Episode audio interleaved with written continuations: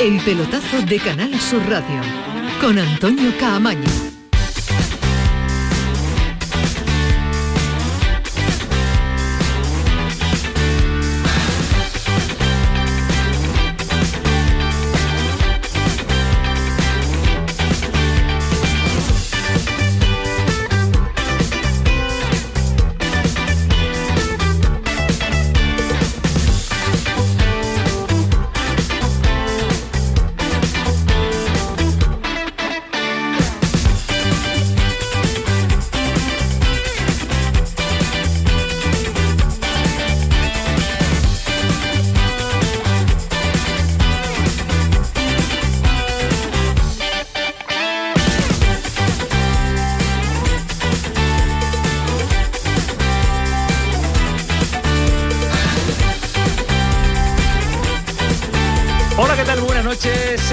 Sintonía de Canal Sur Radio, esta es la sintonía del pelotazo. En un inicio de semana, hoy lunes sin liga, pero que vamos a tener Supercopa y Copa del eh, Rey. Va a ser eh, una semana un tanto diferente, pero viene el día con intensidad, esa que nos deja la última jornada de liga con eh, mucha polémica arbitral y con consecuencias externas, lamentablemente consecuencias externas. El foco está puesto lógicamente en ese Rayo Betis. Yo creo que vamos a coincidir todos, en un ratito vamos a estar con nuestro experto arbitral, con Luis Alberto, pero el arbitraje del Rayo Vallecano Betis fue horroroso fue lamentable. Para mí el peor árbitro y arbitraje que se ha visto a lo largo de toda la temporada. Y mira que se han jugado, y miren que se ha jugado una cantidad ingente de partidos. Pero ahora está de moda esto de que la liga no se juega sobre el verde, la liga se juega en las redes sociales, la liga se está jugando en un teclado de ordenador y no se juega sobre un eh, estadio de, fútbol. Es lo que se lleva ahora, está de moda. El sábado fue el Valencia el que utilizó las redes sociales, el domingo fue el Betis en un eh, comunicado en el que habla de ignominia y de reiteración de errores en la misma dirección. La misma dirección fue un comunicado emitido por el Betis después del eh, partido. Pues opiniones hay para todos los gustos.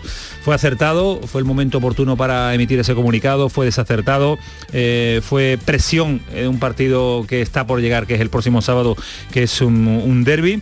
Ahora lo vamos a debatir, eh, pero lo que no tiene mucho sentido eh, y lo que no se esperaba es que se fuera un poquito más allá, y no un poquito, sino mucho más allá, porque un directivo verde y blanco, José María Gallego, en su cuenta personal de Twitter escribió después del partido, eh, comienza el reinado de Medina Cantalejo, superando las expectativas del guion previsto y no se queda solo aquí el señor Gallego, sino que además genera y crea un hashtag en el que se le denomina, le llama Canta de lejos. Con ese hashtag se empezó, se empezó a generar un hilo tras otro, un comentario tras otro, y esto terminó en nada más y nada menos en el que el presidente andaluz sevillano del Comité Técnico de Árbitros, Luis Medina Cantalejo, y su familia ha tenido que dormir, si han podido, que sabemos que no ha dormido nada, con la policía en su puerta. Luis Medina Cantalejo, nada más y nada menos, ha tenido que dormir esta noche pasada con la policía en sus domicilios por las amenazas que recibió después del partido entre el Rayo Vallecano y el eh, conjunto verde y. De verdad que es tan importante el fútbol, de verdad que es necesario entrar en esta dinámica y de verdad que se merecen los aficionados, nos merecemos todo comportamientos así. En fin, que todo esto está a la vuelta de un eh, derby sevillano que va a ser el próximo sábado en la Copa del eh, Rey. Ismael Medina, ¿qué tal? Muy buenas. Hola, ¿qué tal? Muy buenas, Antonio. Yo ando triste, no sé tú. Sí, bueno, pues muchísimo. Primero porque porque no me gusta este tipo de radicalismo, porque nadie se merece tener que dormir con la policía, porque esto es fútbol, porque un directivo nunca puede utilizar una cuenta personal, un directivo de un club con la historia del Real Betis Balompié para este tipo de ataque. Sabes que soy muy radical, yo creo que no hay ningún debate en cuanto al arbitraje. No, no, hay, es decir, es que el peor que he visto en mucho tiempo, mira que llevo tiempo viendo fútbol, que perjudicó claramente al Betis, decir lo contrario sería mentir. Es decir, es que estuvo horroroso el árbitro, muy mal, tremendamente mal, y perjudicó claramente al Real Betis Balompié, con jugadas que yo no entiendo, como no la vi salvar, en el tema de la expulsión que no existe, en la mano de Catena, en la cantidad de faltas. Es decir, yo creo que el arbitraje fue muy mal arbitraje, horroroso. Estuvo muy mal el árbitro, lo que lo normal es nevera, analizar que falló en todo, que es lo que además nos gusta hacer aquí a la hora de, analizar los partidos, cada uno con, con su opinión. Ya lo otro no, no tiene ningún sentido, no tiene ninguna historia. Esto simplemente es fútbol, hay que echarla abajo, hay que analizar, es deporte, pero para mí, repito, cada uno tiene que asumir su responsabilidad. En los clubes, pues el Real Madrid utiliza su tele para cosas que no, no entiendo, Piqué utiliza el Twitter también, eh, los clubes, bueno... Butragueño dice que no habla, pero habla, eh, pero, eh, el Valencia... Pero repito, esto simplemente es fútbol y sí tenemos que analizar porque no se puede ir por este camino, ni antes de un derby, recordando el pasado, pasado triste que aquí vivimos, a lo mejor soy muy radical, y que cada uno vaya asumiendo sus consecuencias. Vamos a meternos en profundidad en todo este asunto. Fali Pineda, compañero del país, ¿qué tal? Muy buenas noches. Muy buenas, Antonio. Senda peligrosa, pero senda que hay que em, cerrar cuanto antes. ¿eh? Cuanto antes. Eh, me siento un poco superado por, los acontecimientos. Yo soy de los que piensan que toda esa, digamos, violencia, esa radicalidad que, que vuela por las redes sociales, generalmente no se suele trasladar a la vida real pero mi querido Ismael me dice el que está mucho más a pie de campo que, que hay demasiada violencia y que sí, y que sí, que eso, bueno, pues incide al final el comportamiento de las personas y, estamos hablando de fútbol. ¿no? Yo creo que es un problema global, es un problema de una sociedad que ha perdido eh, determinados valores, determinada formación y que ha encontrado un instrumento pues fantástico para tirar la piedra y esconder la mano como son las redes sociales y creo yo al menos pienso que nuestro deber es un poco la de como dice Ismael analizar echarle, al, suelo. y bueno y tranquilizar en lo que se pueda en los ánimos ¿no? que esto es fútbol y esto está para disfrutar y entiendo la queja del Betis Tampoco me gusta que los clubes sean llorones. Sí, no, no, sí, entender se entiende, pero, pero, si llora uno van a llorar todos y cada uno emite el comunicado que estemos oportuno. No puede estar de acuerdo o no. Lleno de ventajistas, Pero pasar la línea ya de que la policía duerma en la puerta de tu casa. Y de verdad que, que si hay algún aficionado, algún aficionado piensa que Luis Medina Cantanes deberá estar orquestando una campaña contra el Betis, es que es de tener muy pocas luces, en verdad. Lamentablemente vamos a abordar este asunto y esta circunstancia. Ahora vamos a saludar también a Alejandro Rodríguez y a Santi Roldán, jefe de deportes de Canal Sur Televisión. En Cádiz parece que llega a su fin la era Cervera. No es oficial, nada oficial de momento, pero cuando coinciden varios medios de comunicación es porque la noticia se ha filtrado. Mañana va a haber rueda de prensa de Manolo Vizcaíno, pero todo hace indicar que el destinatario del cese es Álvaro Cervera.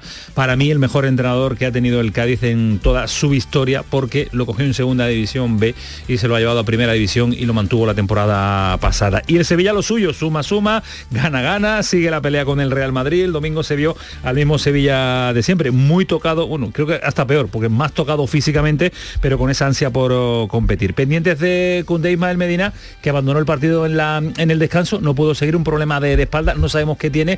y la lo vamos a saber primero porque todos a puerta cerrada en el Sevilla, porque no se informa y no Suelen comunicar nunca. Es más, de, de Delaney, por ejemplo, se sabe que está lesionado, te cuentan que va a estar varias semanas más de baja, no se sabe qué pasa con Navas. Tampoco de Condé, lo que se sabía ayer, Fali ha jugado mucho al fútbol, que con la caída, digo porque con la caída y sigue jugando, y además juega bastante bien al fútbol. Eh, escribe mejor que juega, de joven era al revés. Digo que tenía la espalda bloqueada, me contaban. Sí, el nervio, a lo mejor el, nervio, claro, el tiempo no lo sé, no soy médico, no sé las pruebas, que ayer estaba tremendamente dolorido, porque además cualquiera que haya jugado al fútbol es una caída muy de baloncesto. Mm. Yo sí recuerdo que he hecho mucho baloncesto, muchas caídas de esto de, la espalda, ¿no? de, sí, de jugadores que no que no pisan bien, caen y dan un golpe. Yo apuesto que Cundé sí. el sábado es lo, es lo normal. Infiltrado o como sea, por una asiática no se va a perder Cundé. Hoy la hacían prueba. Después te comentaré porque Monchi está haciendo muchas llamadas para el tema de, de fichajes, pero pero los teléfonos que, cogen están pidiendo son mucho caros, dinero. ¿no? Son caros los teléfonos que cogen. Por cierto, ha jugado al Manchester United, Martial en la Copa Inglesa tampoco ha ido convocado. Y ha habido Copa de África también. Después repasamos eh, lo que han hecho los jugadores andaluces que han competido, que no andaluces, sino que juegan en equipos andaluces que han competido en el, Es verdad, andaluces, Al vestir la camiseta ya, son, ya son también andaluces. Uno escucha hablar de Siri muy andaluz. Granada, Málaga, Almería, tres empates en esta jornada que después también vamos a analizar. Esto es el pelotazo. Está Kiko Canterla que le pone orden a este programa hasta las 12 de la noche. Y está Cristina Nogales con nosotros hoy aquí en la nocturnidad. Así que comenzamos el pelotazo hasta las 12 de la noche comenzamos. El pelotazo de Canal Sur Radio. Con Social Energy comienza el año ahorrando hasta un 70% en tu factura con nuestras soluciones fotovoltaicas y vino a la subida de la luz. Además, aprovecha las subvenciones de Andalucía y pide cita al 955-441-111 o en socialenergy.es. Solo primeras marcas y hasta 25 años de garantía. La revolución solar es Social Energy. En Vitaldent, este mes, 15% de descuento en tu tratamiento dental. Porque sabemos que tu sonrisa no tiene precio. ¿Cuál? ¿Mi sonrisa? ¿Será la mía? Oye, ¿y la mía? Claro, la vuestra y la de todos. Hacer sonreír a los demás no cuesta tanto. Pide cita en el 900-101-001 y ven a Vitaldent. Te he dejado el coche como una patena, que me lo has traído... Por cierto, tenías debajo de la alfombrilla esta piscina climatizada de 50 metros con techo retráctil, tres niveles de profundidad, jacuzzi y socorrista titulado. Nunca un euro tuvo tanto valor. Super 11 de la 11. Por solo un euro, hasta un millón. Super 11 de la 11. 11. Juega responsablemente y solo si eres mayor de edad. Pasa tus noches con la radio. Con la noche de Canal Sur Radio con Rafa Cremades. Entrevistas, sorpresas, actualidad, música, diversión y todo lo que te imagines que puede tener el mejor club en un programa de radio. Hola, soy Rafa Cremades. ¿Qué tal estáis? La noche de Canal Sur Radio con Rafa Cremades. De lunes a jueves, pasada la medianoche. Quédate en Canal Sur Radio, la radio de Andalucía. El pelotazo de Canal Sur Radio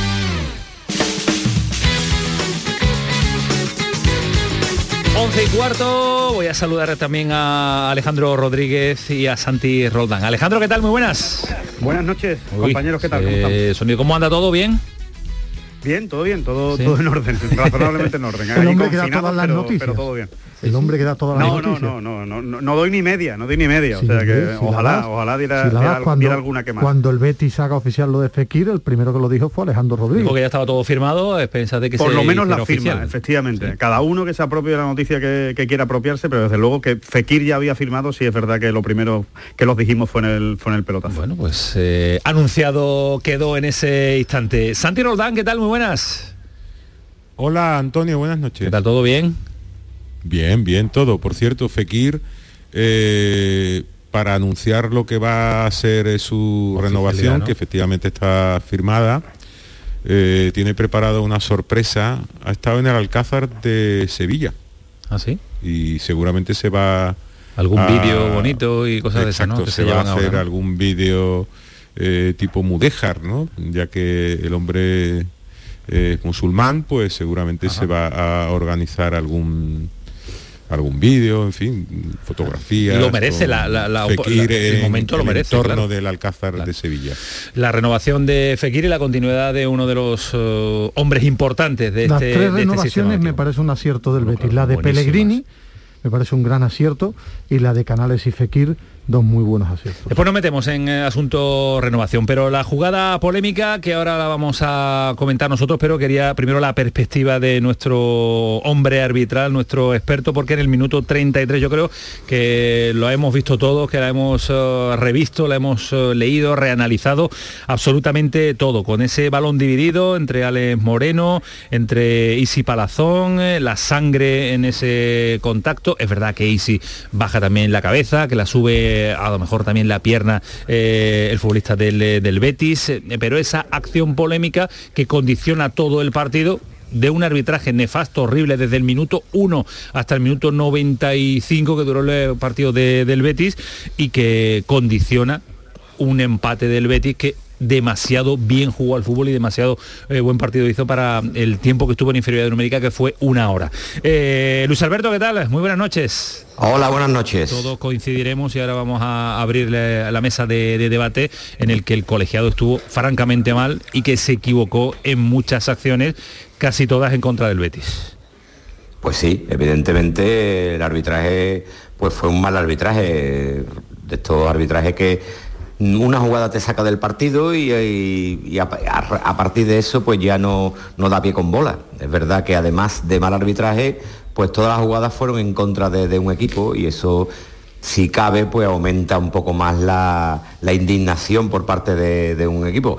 A, partir de eso, todo lo demás sobra. O sea, la conspiración, la prevaricación, la que los árbitros van en contra del Betty, que el comité está en contra del Betty, todo eso sobra.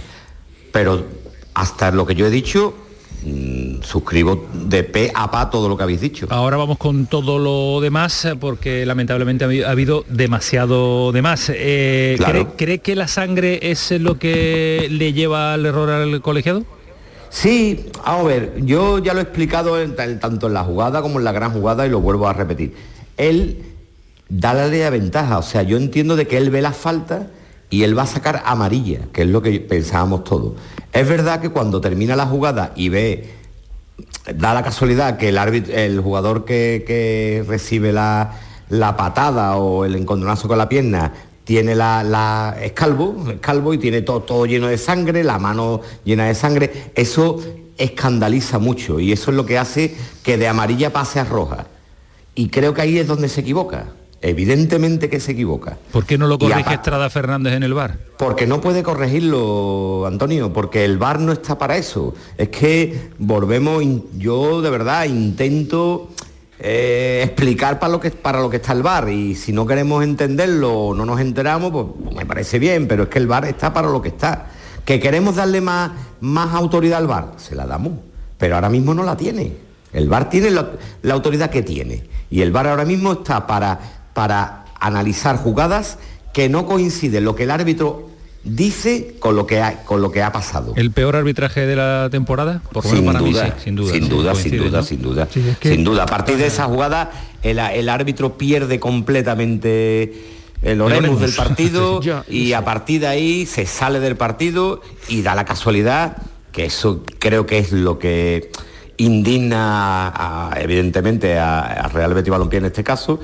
Todas las equivocaciones, o casi todas las equivocaciones, son siempre en contra del Betis. Yo creo que todos vamos a coincidir, pero quiero Para mí escuchar sí. vuestra opinión. ¿El peor Para- arbitraje de la temporada? Sí, lógicamente fue un arbitraje, decía ahora Luis Alberto, en el tema del VAR, para mí el gran error, o el primer gran error del árbitro es que él no ve roja porque no para el partido. Y él tenía que haber preguntado al VAR. Una cosa es que tú te dejes llevar por la sangre, pero en ese diálogo, porque si tú no ves roja, tienes que preguntar, oye, ¿hay algo que yo me haya perdido? Antes de enseñar la roja, porque tú no pasas, si tú pasas de la amarilla a la roja por la sangre, es que cometes un error imperdonable. Imperdonable. Y a partir de ahí lo que yo veo es un árbitro superado, un árbitro muy mal, un árbitro fuera de partido, que en todas las jugadas se equivocaba, y es verdad, en contra del Real Betis Balompié, para mí fue el peor arbitraje que he visto Y perjudica- en toda la perjudicado al temporada. Betis. Eh, sí, y sobre yo es que veo un árbitro absolutamente superado, veo un árbitro que desde esa jugada nunca pudo con el partido. Fali. En eso yo creo que no había debate. sí, se fue totalmente del partido y no sé si nuestro querido Luis estará de acuerdo conmigo en que me recordó esos arbitrajes de los años 80 de los árbitros realmente tipo, yo qué sé, Borrás del Barrio, Andújar, Oliver, chulesco con los jugadores del Betis. No, o sea, no, no, no. yo, de verdad, a mí... A mí no me- estoy de acuerdo contigo. A mí Ya me lo- pareció- Los árbitros ha- Espera, han perdido ese, ese, eso que ese de. ¿no? Ese, bueno, a mí No, me lo pareció. son mucho más educados. Agu- son Aguántame, Luis Alberto, porque quiero eh, cuestionar también a Alejandro y a, y a Santi si estamos de acuerdo en el que Vale, es vale. el peor arbitraje de la temporada. Sí, Santi, sí, vale, vale, estupendo. Es el peor que yo he visto. Sí. perjudicado el Betis claramente. Mm, Claro, eh, no, no, cabe la menor duda. Eh, Este hombre se equivocaba eh, de forma persistente en contra del mismo equipo. En este caso, pues le ha tocado, le tocó al Betis y sí, yo, yo qué sé, yo, mm, yo que conté el partido y Luis que estaba con nosotros, lo veíamos y en algunos momentos casi nos salíamos de nuestro asombro, porque el hombre había había perdido los papeles completamente. Alejandro, coincides con, eh, con la mayoría, ¿no? Eh, Evidentemente, ¿no? Eh, yo- no puedo decir si fue el peor árbitro, el peor arbitraje de la temporada porque no he visto todos los partidos y a lo mejor hay ahora mismo alguien en Vigo que está diciendo sí, sí, pero veniros por aquí por Balaídos algún día y, ver los arbitrajes que hemos tenido nosotros, ¿no? Pero desde luego que fue un arbitraje malísimo y que debería ser castigado, es lo que yo creo. Yo creo que ese, ese árbitro pues debería, debería tener su consecuencia un arbitraje de este calibre, ¿no? Y, y- eso, y, y yo creo que es ahí donde, donde se debería quedar, ¿no? Ese, eh, para eso está el Comité Técnico de Árbitros, para para analizar la labor de sus colegiados y premiarlos a aquellos que hagan bien su trabajo y a los que lo hagan mal, pues castigarlos para que se pongan las pilas. Sí, hay, hay una cosa, Luis, que a mí me creo que me llama la atención. Dices que el VAR no puede entrar, lógicamente, y no puede entrar porque la acción la ve el árbitro de campo. Pero bueno, tampoco los jueces aplican estrictamente la ley, hay a veces cierta flexibilidad. pero es que es sorprendente que claro, tú estás viendo una injusticia. además, un tío como Xavier Estrada, que Dios, es un árbitro buenísimo, que sabe de qué va esto, no le puede decir a ese colegiado, y yo, mira la imagen, y yo, ve, mira el monitor, regularlo un poco desde el bar, ¿no? Por ejemplo, la mano, la mano de catena. Pero es que el protocolo no es así, es que, vamos a ver, es que lo que, nos no, lo que no puede ser es que empleemos el, pues protocolo del VAR según nos interesa el encuentro y el equipo que juega. Es que eso no es así. Hay un protocolo y hay que ceñirse solo y exclusivamente a eso. Que, queremos ampliarlo, lo ampliamos. En el sí, protocolo está la, la tarjeta roja, ¿no? La tarjeta roja, el árbitro ha visto la jugada y lo que ha visto. No, el árbitro no ha visto la jugada, porque él lleva, él lleva la tarjeta amarilla en la mano. Sí. y cuando ve la sangre, er, cuando ve la, sangre, se echa la mano izquierda al bolsillo y saca la roja. Eso lo hemos visto todos. Entonces él que no es que no, puede decir es que no es sangre, pero que es que él él con ese gesto tiene dudas de lo que ha ocurrido, porque si lleva la amarilla, que es la que pretende sacar, y de pronto ve algo, en este caso creo que la sangre, no sabe lo que ha ocurrido, que le hace cambiarse la mano de bolsillo, entonces tiene dudas, tiene dudas y por lo tanto el bar sí debe y debe, intervenir. pero para mí el gran error ahí es del árbitro de no pararse y preguntar al bar porque él no ha visto la roja. Si él ve la roja para el partido el dar el, tú nunca das una ley de la ventaja con una roja. No existe, ¿no, Luis Alberto? Sí, a eso me refiero. Para mí, la principal... Por, eso yo señalo al árbitro por encima del bar, como dice Luis Alberto de la norma, que yo no entiendo por qué el árbitro es, y por eso tiene que ser castigado con nevera, explicarle, porque tú, si tienes una duda, está el bar para ver, oye, ¿has visto algo? Antes de enseñar la roja, una vez que han enseñado la roja, puedes, puedes ir al bar, puedes ir al bar y reafirmarte en la roja, ¿eh? A ver, Luis Alberto, tú que el bar no está para eso es que no digo el, el, árbitro el árbitro sí tiene dudas que, sí puede preguntar, no, el bar no está para las dudas el bar no está para eso. Si queréis, lo ponemos. Pero es que no está para eso. El bar está solo y exclusivamente para, si el árbitro lo que ha visto no concuerda con lo que el árbitro del bar lo ha visto en televisión, rectificar. Nada más. roja sí, ¿no? No, perdona, pero vamos a ver, él lo que hace es que de motu propio, él entiende que es amarilla, pero es cuando ve, ¿no? Claro. Claro, eso te estoy diciendo, decir, que el árbitro lo que no puede dejar es ley de la ventaja cuando es roja, porque él no ve roja, él después... Ismael, es un error de interpretación. yo creo que todos vamos a coincidir en que se equivoca, que no se entera de lo que sucede, sin, que no sabe si es amarilla o, nada, lo único ve la sangre y se asusta y saca la cartulina roja para... Yo entiendo que, perdona, perdona Antonio, solo por, este centrar un poco, por centrar un poco el, tema. Yo es que entiendo perfectamente lo que está diciendo Luis Alberto. Igual, igual no lo entendemos todo, pero yo, entendemos que el protocolo no recoge lo que... No, no, no, no me refiero al protocolo, me refiero a que, a ver, ahí lo que se produce es una patada en la cabeza. Y ahora el árbitro lo que tiene que interpretar es si eso es roja o amarilla.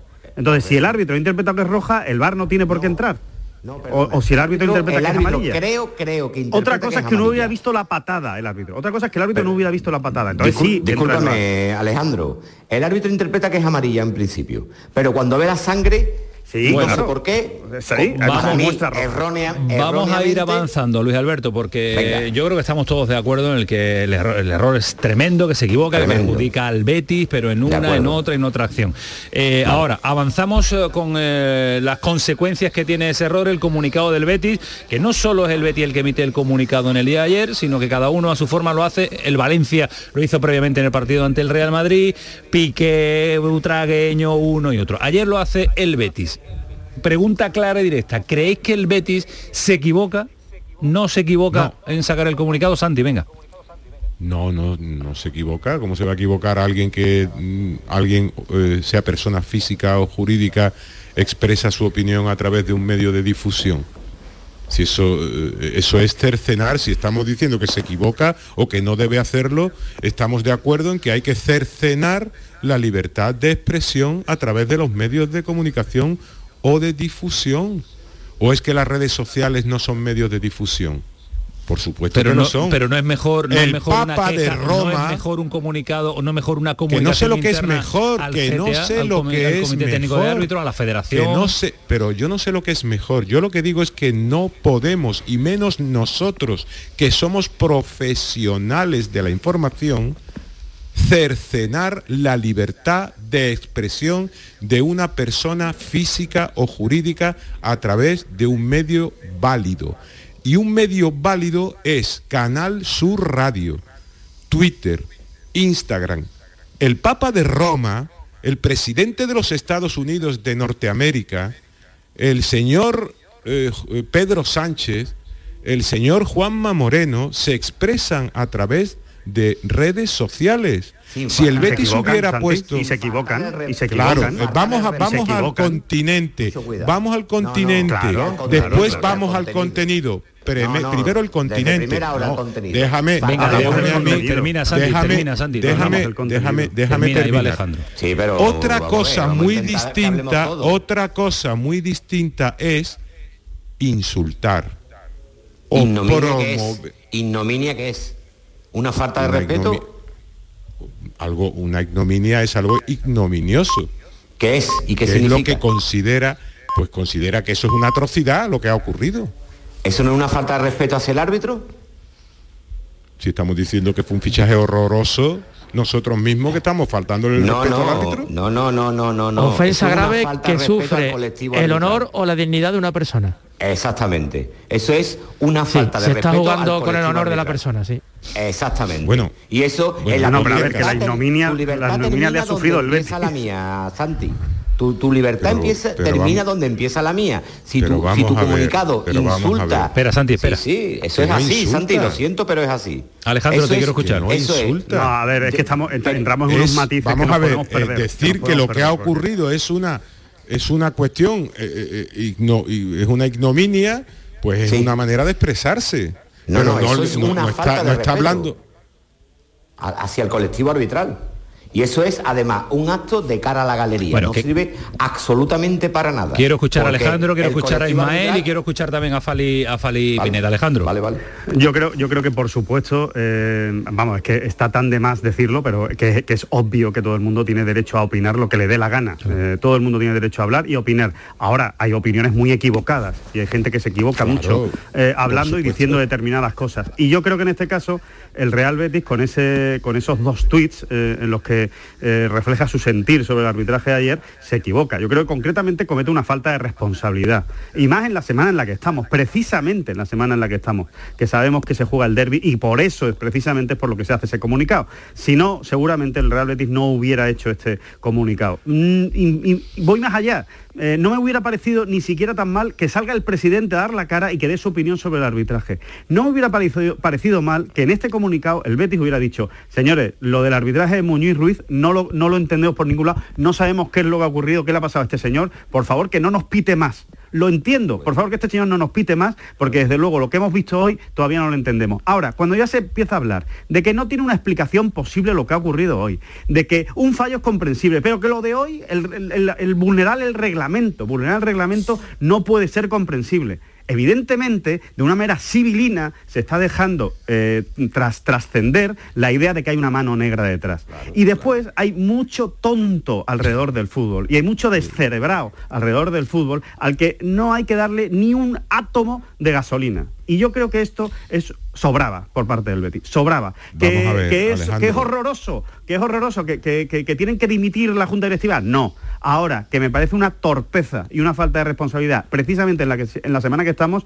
sí. Porque yo espero y deseo, Sí. sinceramente, que no pase nada el sábado. No, no, por supuesto. Eso, eh, yo lo que únicamente que eh, quiero decir es que si el presidente del Betis, ya que lo has dicho tú, hubiera intervenido en la última hora de la gran jugada en Canal Sur Radio, eh, entrevistado por el querido Antonio Camaño, y hubiera eh, dicho más o menos o exactamente lo mismo que los dos tweets de la sociedad Real Betis Balompié, aquí no estaríamos entrando en ningún género de debate. Estoy seguro que no. Es que el problema es que entendemos que Twitter, por ejemplo, que es en el caso al que nos referimos, es un medio de comunicación que calienta a la gente. Bueno, yo no sé si calienta o no calienta, pero es un medio de difusión tan válido como otro cualquiera. Y si el presidente del Betis hubiera dicho palabra por palabra en Canal Sur Radio, por poner un ejemplo, esa misma noche, lo mismo que decía el comunicado en las redes sociales, nadie estaría aquí debatiendo sobre si la Yo seguiría diciendo que habría sido una falta de responsabilidad del presidente del Betis. Fali. Bueno, pues, Yo, pues- por supuesto, sí al derecho a, a expresar la opinión, Claro, no, a decir estas, no a decir estas cosas. El consejero Zgurunay también Bueno, expresó su pero, malestar en Twitter, eh, la eh, enésima es- vergüenza.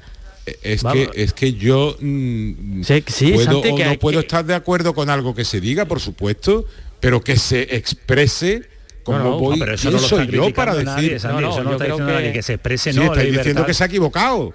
Que se ha bueno, yo he escuchado ahí, el Betis se ha contenido, equivocado. En el contenido de la- Sí, del, sí. del comunicado, Claro que claro, y el momento, el momento como Como, se va a como- equivocar. como se ha equivocado Sí. el Valencia, como se Pero equivoca sí. Piqué cuando hace barbaridades. Vamos a ver. equivoca No, no, el Valencia, el Valencia es otra película. El Valencia, el Valencia es otra película. El Valencia hay un, un Habla de individuo robo. ahí que, que dice robo, esto qué es, hombre, y pone la casa de papel, no sé qué es lo que pone. Eso, eso es, perdón, eso eh, es que eso es insultar. Eso es insultar. Decir que, que eso es un robo. Pero el, el Betty en este caso podemos entender que se ha podido equivocar, expresar una cosa, otra, la palabra ignominia, bueno, no se refería, eh, me imagino, eh, con esa expresión eh, a otra cosa que aquello eh, no tenía explicación lo que había ocurrido en Vallecas.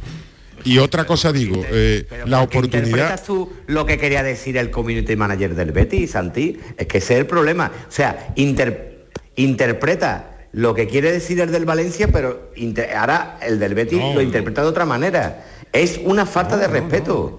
Y además no, sirve para nada, porque si sirviera, te aseguro que si sirviera, yo podría hasta entenderlo y decir, bueno, está jugando su fase.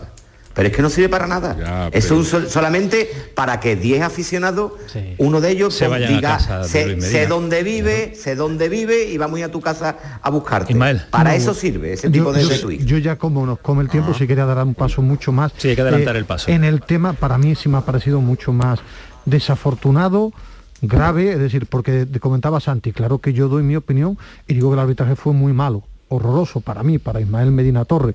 El Betis saca el comunicador que quiere sacar con absoluta libertad y si el presidente hubiera estado con Camaño hubiera estado más interesante porque Camaño lo borda en, la- en las entrevistas y tienen los clubes derecho a decir lo que creen y nosotros analizarlo. A mí, por ejemplo, el paso que si da el consejero del Betis, que incluso el Betis yo creo que haría bien en salir a rectificarle, tú no puedes nombrar a una persona como nombra a Medina Cantalejo porque eres Correcto. representante del Real Betis Balompié, de un- una de institución. Eso no se puede pasar por alto. Es decir, que nosotros opinamos del arbitraje, claro, y yo puedo debatir con Santi, con Alejandro, en jugadas como comunicadores. Pero un directivo del Real Betis Balompié, un consejero que se lleva ahora, no puede utilizar ni Twitter, ni unas declaraciones públicas, lo que quiera, para hablar de una persona, primero, el que se quiera creer esas historias de Luis Medina Cantalejo, del que mande de, de los árbitros, es que vive en otro mundo. Fue un arbitraje horroroso, muy malo, eh, eh, todos estamos de acuerdo en eso, pero repito, el Betis como club, como institución, sí tenía que haber hecho ya algo porque un directivo, un consejero, porque es consejero del Betis, no como persona individual, no me vale eso, como consejero del Sí, Betis pusiera el son Twitter como, que lo- puso. son como los políticos, Ismael.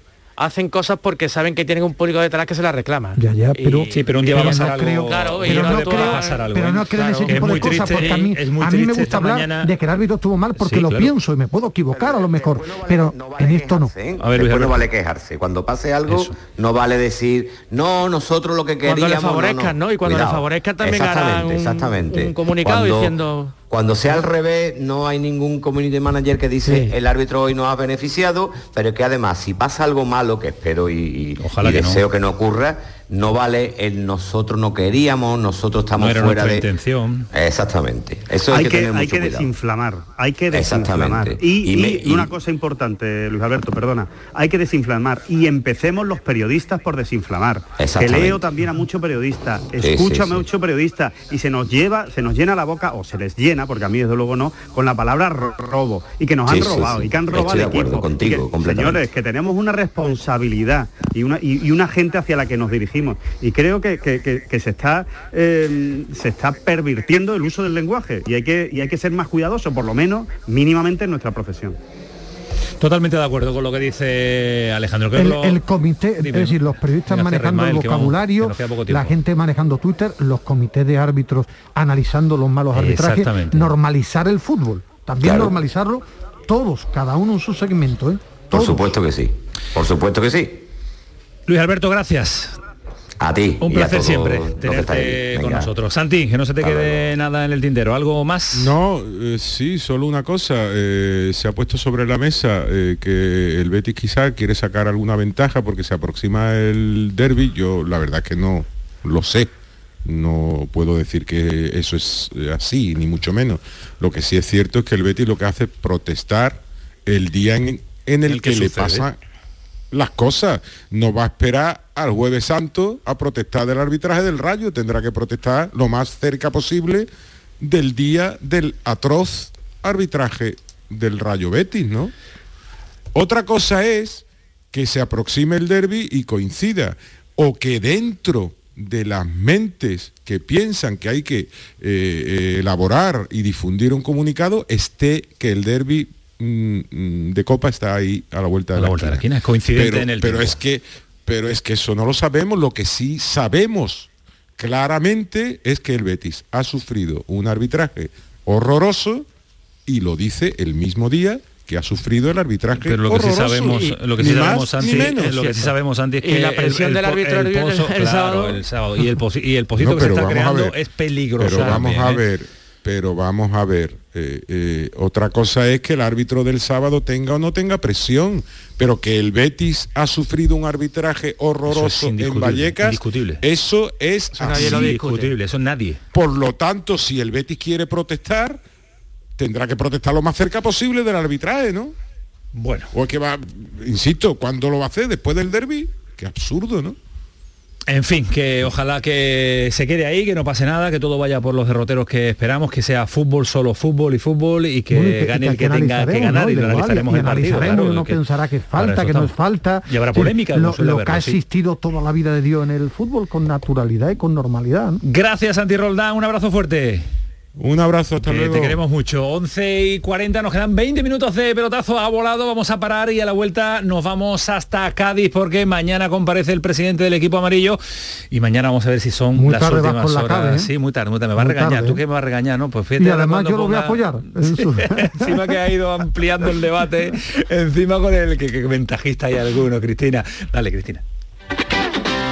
El pelotazo de Canal Sur Radio.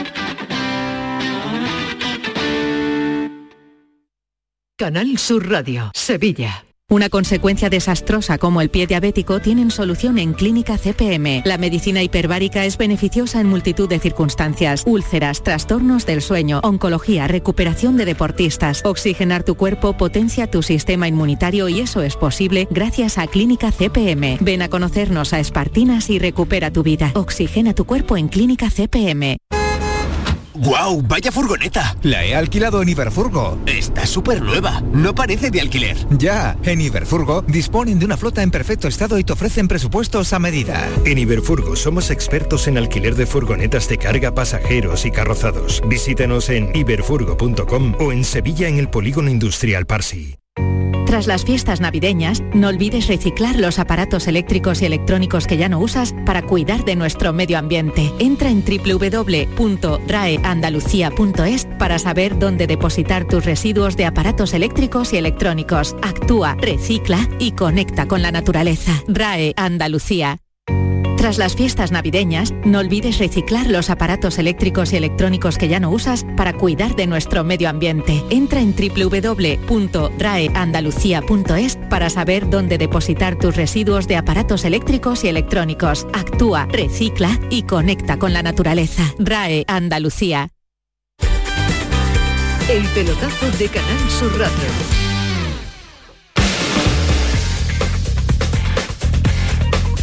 Y 43 las 11, hasta las 12 del pelotazo. Le pido perdón, ¿no, Ismael? Es lo mismo. ¿no? Javi Lacabe, buenas noches. Buenas noches, ¿qué tal? Me bebe ese tono, ese tono de no, de no, estar enfadado. Ese tono es de no estar enfadado. Lo que sí necesito. Nah, no, que es muy difícil que se me, que se me suela enfadar. Eh, Javi, eh, nos contabas a las 7 y cuarto de la, tarde. Enfadarse, es verdad, está la cosa para ir mañana a la rueda de prensa enfadado de, de, Vizcaíno. Nos contabas esta tarde que, hombre, que se empezó. Y bueno, incluso ya anoche en el partido que veremos a ver el futuro cercano inmediato de Álvaro Cervera, pero se han precipitado los acontecimientos. ¿Ha pasado algo? A esta hora no está cesado Álvaro Cervera, rueda de prensa mañana, pero hay medios coincidentes ya en que lo dan como finiquitado. Eh, a ver, te lo cuento de manera cronológica. A mí durante la mañana desde el club me decían dos cosas. Una, que la idea inicial, la inicial, era aguantar hasta el partido contra el español, pero que eso tenía el problema de que perdías estos 10 días de, si no contamos la copa, de trabajo para el nuevo entrenador y que claro, perdías estos 10 días si no fichabas para el nuevo entrenador. Pero que la idea inicial era esa. Eh, y también que veían a Vizcaíno mm, con ganas de hacer algo, nervioso y con ganas de hacer algo. A raíz de ahí, se, sobre las 8, 8 y cuarto de la tarde, el Cádiz anuncia una rueda de prensa mañana a las 11 y media en la sala de prensa presencial, todo esto, lo cual agradecemos, todos con su mascarilla de FFP2, y presencial en la, en la sala de prensa del nuevo Mirandilla no sé si minutos antes o minutos después, el compañero y contertulio de esta casa, además, en nuestra programación local, eh, Alfonso Carbonel de la Voz, eh, anuncia que Cervera está destituido. Y, como ya había anunciado también anteriormente Jimmy, del desmarque, eh, Francisco José Jiménez, que está muy cerca y se está negociando con Sergio González, ex técnico del, del Español y del Valladolid. Desde el club nos dicen, ley del silencio, lo que se tenga que decir se dice mañana a las once y media de la, oficialidad mañana, si hay que darle oficialidad a algo. Pero si le damos extraoficialidad, desde luego parece que en un 90 y largos por ciento... Está fuera, ¿no? Da la sensación de que la decisión está tomada y me consta que se está negociando con el sustituto, con, con Sergio González. Con Sergio González. Yo ayer, eh, y lo analizamos y lo hablamos después, Javi, vi a un... Eh, lo pasa que lo escuchamos a, posteriori, la rueda de prensa de Álvaro Cervera, eh, nos la mandaste, eran cinco minutos muy interesantes, en el que por primera vez en mucho tiempo vi a un Álvaro Cervera no sé si con la idea de que se veía incapaz de sacar el Cádiz adelante. No lo dice textualmente, pero hay una frase que yo creo que es lapidaria. Y que me consta que, le, ha, abierto la puerta a Vizcaíno si finalmente toma la decisión. Que se haga lo que te tenga que hacer, ¿no? Eso, que se haga lo que se tenga que hacer, que hacen falta cambios, y si uno de esos cambios soy yo... Por eso. Pues claro, si ya un entrenador te dice eso, te la pone votando, pues ya la decisión del club vamos a ver cuál es, pero eh, también es cierto que hay una gran parte de la afición, igual que hay muchos esperando el cese, yo te diría que hay una gran parte de la afición, no sabría eh, cuantificártela, que, se queda muy dolida y se queda muy tocada porque esperaba que Cervera tuviera la oportunidad de, aguantar un poquito más allá. Es verdad que el equipo eh, ahora mismo un desastre, pero que la permanencia está solo a, tres puntos. Sí, sí, un partido y un poquito más, sí. Está muy cerca. Ya estuvimos comentando el partido con eh, Oli, eh, comentarista de esta casa, y mm, no intuíamos este desenlace en este momento de, de la noche pero ya dejaba de notar Oli un equipo eh, triste y me llamaba mucho la atención cómo eh, calificaba la situación del Cádiz. También me lo ha comentado Ismael Medina que venía del Ramón de Carranza hace dos o tres jornadas, ¿no? Sí, lo, comentamos después del, Sevilla, que yo en la mayoría de partidos que he hecho al Cádiz y lo, y, lo, debatía también con, con Javi, con mi querido Javi, tanto el día de Osasuna como el día de la Real Sociedad, vi un equipo vivo que perdía, pero yo no veía, y el día del, del Sevilla sí detecté, ¿eh? haciendo el partido, no sé, triste, como había algo en el ambiente que no, no me olía personalmente bien, pero bueno, al lado de Oli, que, que no es que haya estado en la hierba, ha estado en la hierba de muchos equipos, un banquillo, como para discutir yo con él, ¿no? Oli, ¿qué tal? Muy buenas. Muy buenas a todos. Ayer eh, nos dejábamos, nos quedábamos muy tocados, ¿no? Después del partido del Cádiz, porque ante esa impotencia de un equipo que no llegaba a puerta, un equipo que no salía de, su área, un equipo que no superaba la divisoria del centro del campo, tú lo decías, ¿no? Se nota la tristeza, se nota que el equipo no está. Eh, no es cuestión de, preguntarte si es necesario el cambio o no, pero estaba el equipo al límite, ¿no? Sí, a ver, sí, la situación está claro que que, va siguiendo al Cádiz se da cuenta de que el equipo lo que transmite de todo eso es hay una sensación de por lo menos a mí ahora me llega en los últimos partidos de ver el equipo mm, como resignado ante su destino ¿no? y eso es lo peligroso porque todavía no la segunda vuelta sí la clasificación no te dice eso entonces no no no debe ser así, hay que, hay que pelear, hay que poner soluciones, hay que poner todos un poco más e intentar en, que, la temporada no se diera por finiquitada, ¿no? Ni los partidos, ¿no? Creo que, bueno, primero soy prudente y, eh, lógicamente, la parte que me toca a mí como profesional, eh, la prudencia de no, no hay nada oficial y, bueno, hay que, hay que esperar a mañana a ver las palabras del presidente. Eh, pero bueno, primero que sabe la situación es Álvaro Cervera. O sea, Álvaro Cervera sabe la ley del, del, fútbol como es, la ley de los banquillos, y no es nada nuevo, ya lo comentó él además ayer después del partido, ¿no? Yo creo que la situación no, no debe sorprender a nadie. Yo me comentabas a la tarde cuando me comentabas que, que, me ibas a llamar esta noche, un poco eh, las causas. Yo tenía que apuntar tres notas, a ver si estáis de acuerdo.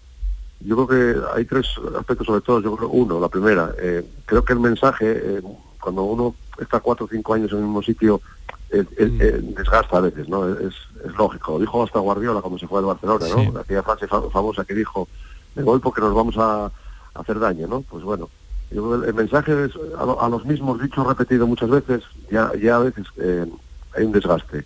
El segundo creo que el equipo también ha sido, creo, eh, bastante esclavo en interiorizar demasiado la idea que la tiene Álvaro, lógicamente, y es muy respetable, la idea defensiva, pero que se han metido demasiado en ese guion y, no saliendo de ese guion no hay, no hay capacidad de respuesta, ¿no?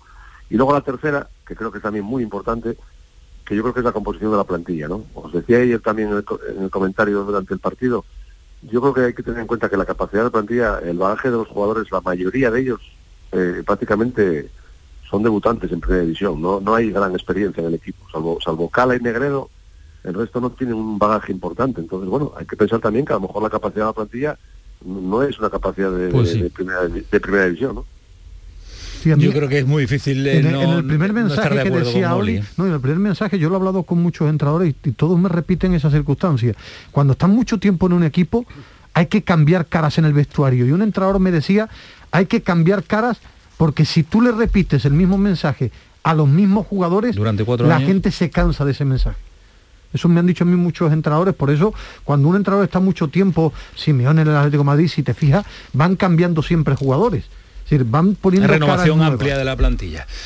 Pues eh, Falí, desde la distancia y lo que vemos a través de las imágenes de los partidos es de esa tristeza en el que coincidimos todos, ¿no? que manifiesta el Cádiz. Con una que desprende unas sensaciones malas, muy malas, ¿no? Ha perdido toda la señal de identidad del año pasado, un equipo muy vulnerable y bueno, y hasta parece que este gran Álvaro Cervera pues acaba siendo sometido a la ley del fútbol, ¿no? Y es que los resultados. Los resultados acaban con hasta con Álvaro Cervera en el Cádiz, ¿no?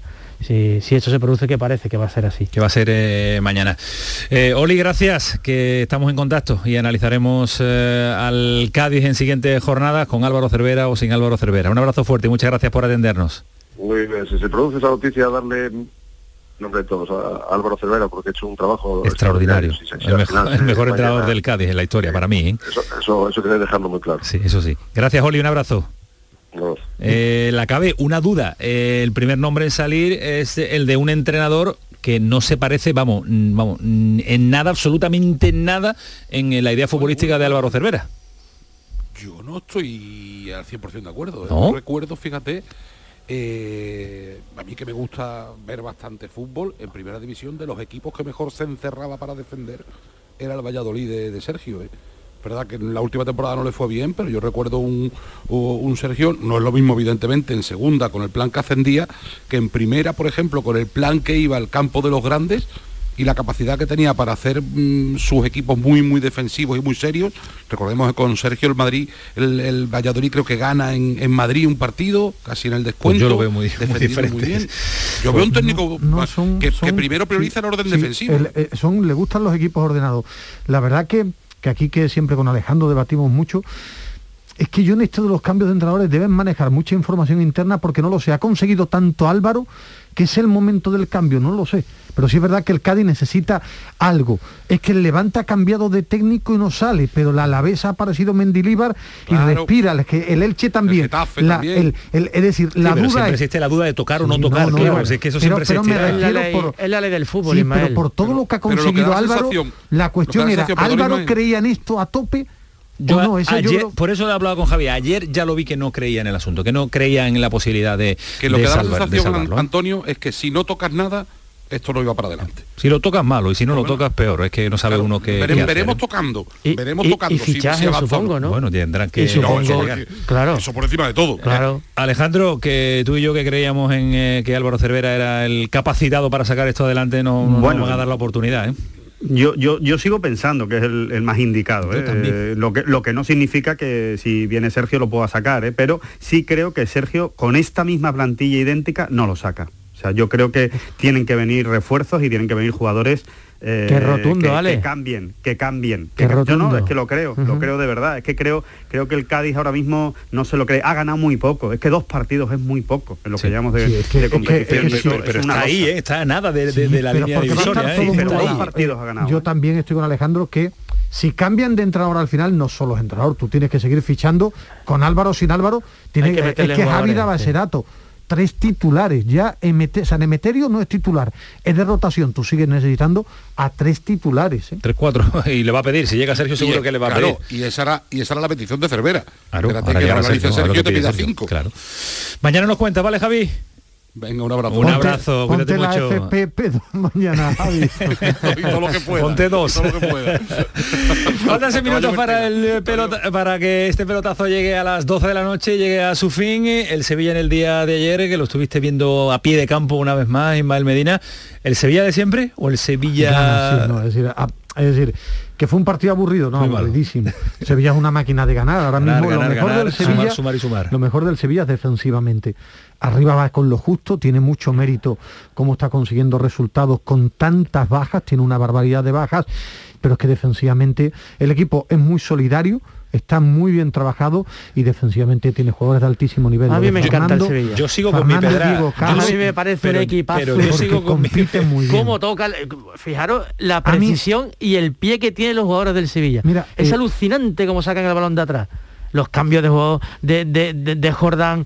No, es un equipo veterano que no necesita correr con el balón. Es que tú- Avanza pero con que- el pase, pa, pa, Pero es pa. que te me parece gusta el, el extraordinario. Brighton, eh, Sheffield ver, y te entretiene. no, Sevilla a mí me parece un, equipazo Bueno, hay- hay- espectacular, de hay, un jugador que, repito, para mí sé que hay mucha gente que no estará de acuerdo, que está jugando muy bien con respecto a lo que necesita el Sevilla en los últimos partidos, que es el Papu. Bueno, el Papu. No es determinante bueno, arriba, porque no lo es, pero Está mucho mejor. para este mejor. Sevilla está jugando bastante de todas bien. maneras de todas maneras para mí el termómetro del Sevilla se llama Lucas Ocampos si Lucas Ocampos está bien que se dediquen a defender que ya hará él los fuegos artificiales por, por delante ya, ya acabará él generando las 3, 4, 5 ocasiones de, de gol que hagan falta y alguna acabará acabará Mira Alejandro, si, si Monchi fuera Es capaz de traer otro campo por la izquierda, Bueno. este equipo sería ya, madre mía. Está- están Sí, sí. buscándolo. eh.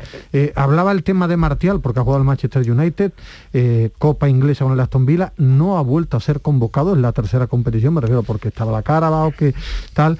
Eh, Monchi no para ser llamada, el tema es el tema económico, que el Sevilla ya fue a la última junta con un déficit, ¿no? Con pérdida de dinero. 40. Ha perdido dinero porque ha quedado fuera de la Champions antes de lo presupuestado. Ahora que está llamando a puertas, sí. Esas puertas que piden dinero ahora mismo, no sé lo que va a pasar mañana. Va a ser pero- un mercado todavía que le Sí, queda, con lo- que le con queda lo pesado mucho, que es Monchi Sí, llamando, pero- 20 sí, que en el pero Sevilla va que está muy bien, pero el- 20 claro, el que le coge el pero teléfono lo- quiere su pero dinero. lo- pero Lopetegui también tenía claro que es que el equipo lo necesitaba ya. Y hay que complacer al entrenador. Bueno, hay que lo- complacer pero- un entrenador que te da estos números. Algo hay que complacerlo, traerle, claro. Pero bueno, si a Lopetegui no se lo traes mañana, pero se lo traes dentro de una semana, 10 días, no creo que le vaya a decir que no por perderse dos No, partidos, pero- Ismael Medina. pero bueno, Que está la copa ahí. Sí, que está la antes, Copa, sí, pero no. eh, dos partidos de liga Copa. después El sábado seguidos. va a llegar el jugador, Martial para mañana. Mm, Bueno, pero eh, es decir, hay una circunstancia clara, que es que él ya lo ha dicho Lopetegui, lleva dos meses jugando con una media de 10, 11 bajas. Eso es una realidad. Son ¿eh? realidades y ahí están los puntos del, del Sevilla. Eh, este Granada, Alejandro, que no eras tú tan Sí. optimista a principio no. de temporada, ¿eh? nos está sorprendiendo Robert Moreno, eras muy muy crítico con el técnico del Granada y está compitiendo, racha Me extraordinaria y me gustó mucho contra el Barça, lo tuvo ahí Sí. merecedor incluso de la victoria en el tramo final del partido. Sí, sí, sí, me gustó mucho cómo presionó, me gustó mucho la- el orden del equipo, ¿no? Eh, el orden con el que con el que se plantó delante del Barcelona, ante un Barcelona que, que- que no es nada malo, ¿eh? que el Barcelona va a perder Sí, poco de aquí a final sí. de, Va- va- de parece temporada. que va, ¿eh? que va cogiendo la, la senda, le Sí, cuesta, sí, sí. Pero, Y- pero va cogiendo Y ritmo. creo que le plantó cara y sigo pensando, sigo pensando, que me perdone Robert Moreno, sigo pensando que tiene mejor plantilla que entrenador. Pero eh, desde luego eh, me gustó mucho el partido contra, contra el Barcelona desde el punto de vista del orden. ¿eh? Ha Ha sido muy aire. inteligente. Del Robert Moreno que llegó al actual él ha sido inteligente, ha sabido escuchar, ha sabido ha escuchado a los veteranos, ha escuchado a los capitanes, digo, digo a los capitanes y el equipo sí se le ve que compite mucho mejor, el equipo tiene puntos, está vivo en los partidos, se sostiene de pie, es decir, eh, hay que ser justo y del, de este Granada tiene mérito lo que está haciendo y Robert Moreno ha, cambiado, ha cambiado para bien. De intensidad y velocidad que no tenía. Sí, que, que lo perdió con la salida de, Martínez y lo vuelto a recuperar.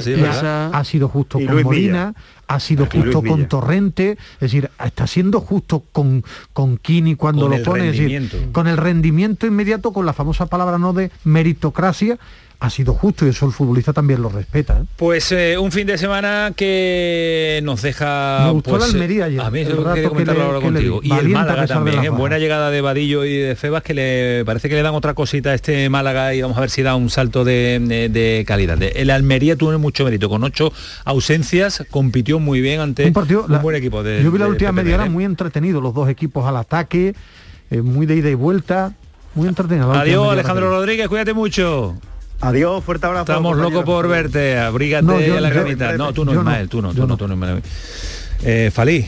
Bueno, eh, placer tenerte aquí en nuevo año 2022. Encantado, el placer es mío, querido Antonio. Nos vemos, cuídate por mucho. Supuesto. Ismael Medina, a ti te veré mañana. Aquí estaremos, con la FPP2, ¿no? Como es FPP2. FPP2. Que nos vamos, que esto fue el pelotazo, llegamos a las 12 de la noche, gracias a Cristina Nogales, gracias a Kiko Canterla, el pelotazo Canal Sur Radio siguen siendo su casa. Continúen con nosotros. Hasta luego, adiós.